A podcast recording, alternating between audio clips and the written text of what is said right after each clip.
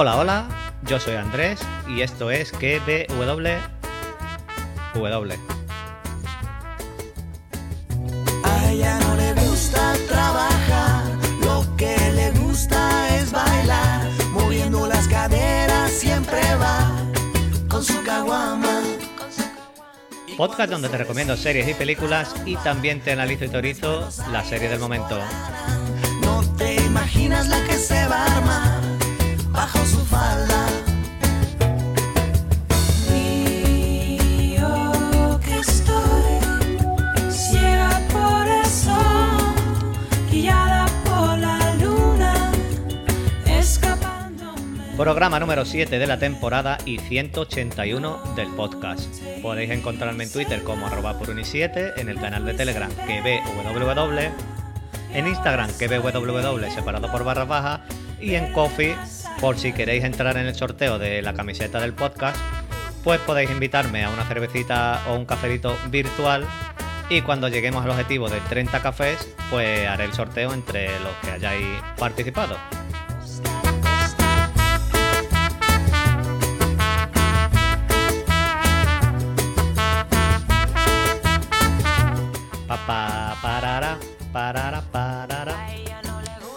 Como siempre, pues espero entretenerte estos minutitos que vas a pasar conmigo en el oído, escuchándome, ha- haciendo lo que estés haciendo, trabajando en el coche, haciendo deporte, cualquier cosa que estés haciendo, ya sabéis que mi misión es que paséis un buen ratito.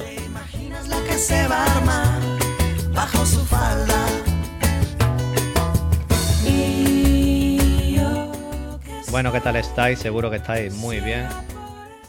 Allá donde me estéis escuchando, en la punta del mundo que estéis. hoy seguimos con cómic. eh, hoy traigo el segundo de la colección Héroes y Villanos de DC, de Editorial Salvat. Y el segundo tomo de esta colección, pues como habéis visto en el título, eh, se llama Harley Quinn, Calor en la Ciudad. Como sabéis, Harley Quinn pues, es uno de los personajes más populares del mundo en el universo de los cómics de DC. Y en este segundo arco de esta colección de cómics es sencillamente tremenda y espectacular lo que vemos en este cómic de Harley Quinn. Como digo, Harley Quinn está destinada a ser un comodín. Es un comodín para DC por el potencial que tiene.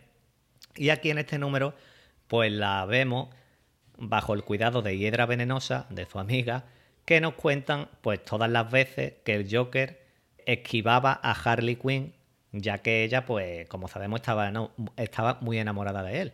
Nos cuentan que es liberada del asilo, eh, debido a que hay un terremoto y ella se escapa, y la seguimos mientras viaja de aventura en aventura, como dice ella, pues en busca de su pastelito, eh, el Joker, como ella lo llama.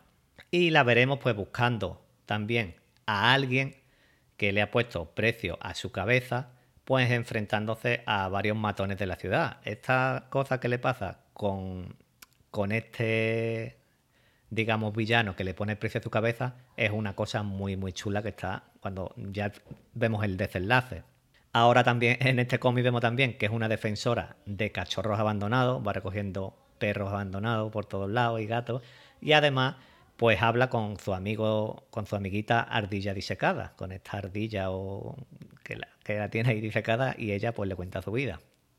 Tanto sus compañeros perrunos o otro personaje que aparece en el cómic, que es Big Tony, que es un grandísimo personaje, que es un enano, que es su vecino, le ayuda, digamos que tiene ahí una tramita con él también. Tanto Big Tony como los perros, como todo esto, como los pacientes del asilo, vas a hacer que te rías y te diviertas entre viñetas. Hay un personaje que sale en silla de ruedas que es conocido, no voy a decir quién es, que es buenísimo. Uno de los pacientes del asilo. Poco después, pues Harley Quinn se encuentra con el Joker y llegan a un acuerdo de armas, digamos, en, un, en, un- en unos almacenes. Pero Harley Quinn, cuando lo encuentra, eh, que encuentra al Joker allí en este acuerdo, Harley Quinn entra, pega su pastelito y os podéis imaginar lo que puede liar allí Harley Quinn, destrozar todo, lo- todo aquello.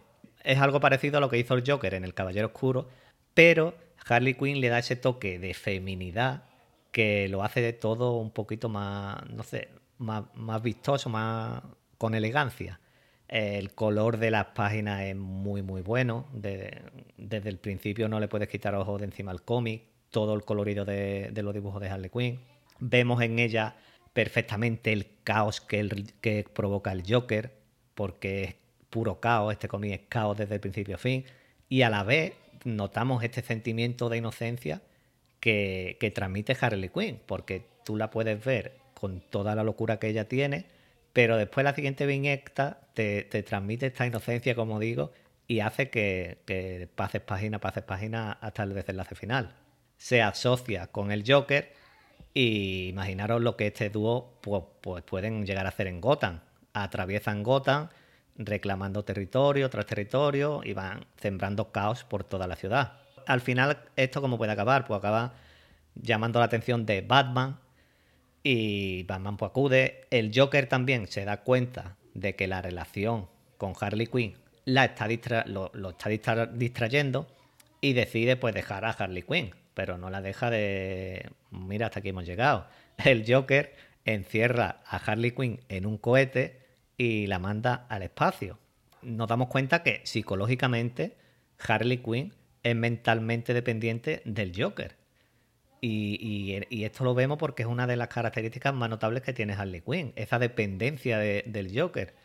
Y yo es que ya en este punto del cómic mm, estás tan atrapado que te lo terminas devorando porque, porque es que lo pide, lo pide el cómic. Harley Quinn logra estrellar el cohete, imaginaros cómo lo logra bajar, de, cómo logra tirarlo, y eh, Harley Quinn mm, acaba despertando y decidiendo o pensando que ella y el Joker han terminado, a pesar de que sabemos que ella mm, nosotros en nuestro pensamiento sabemos que se va a arrastrar hasta donde el Joker quiera o hasta donde ella pueda.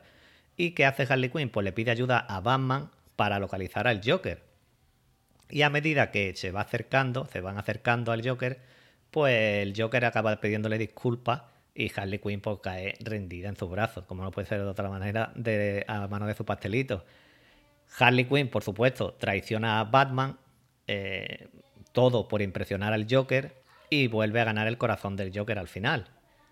Se van en un barco, Harley Quinn y el Joker se van en un barco durante la noche y terminamos con una auténtica explosión allí detrás del barco, que es una manera perfecta de poner en marcha la relación de ellos dos y de dejar caos allá por donde van pasando. Conclusión, pues Harley Quinn, calor en la ciudad, eh, yo creo que es una manera perfecta de presentar al personaje. Mm, es una montaña rusa desde la primera viñeta a la última, es una locura de principio a fin, es un buen guion, el dibujo está bien, a mí me ha gustado, hay dibujos, van cambiando, hay una, eh, eh, vemos una Harley Quinn que está como una auténtica cabra, y nada más, hasta aquí esta opinión de este segundo número de esta colección que os iré trayendo, como digo, al podcast. Y el siguiente número es Escuadrón Suicida, la Cámara Negra, que ya os adelanto que también está súper bien. Espero haberos entretenido estos minutitos como siempre, que es lo importante. Os espero en el siguiente que paso lista. Un saludo, un abrazo y adiós.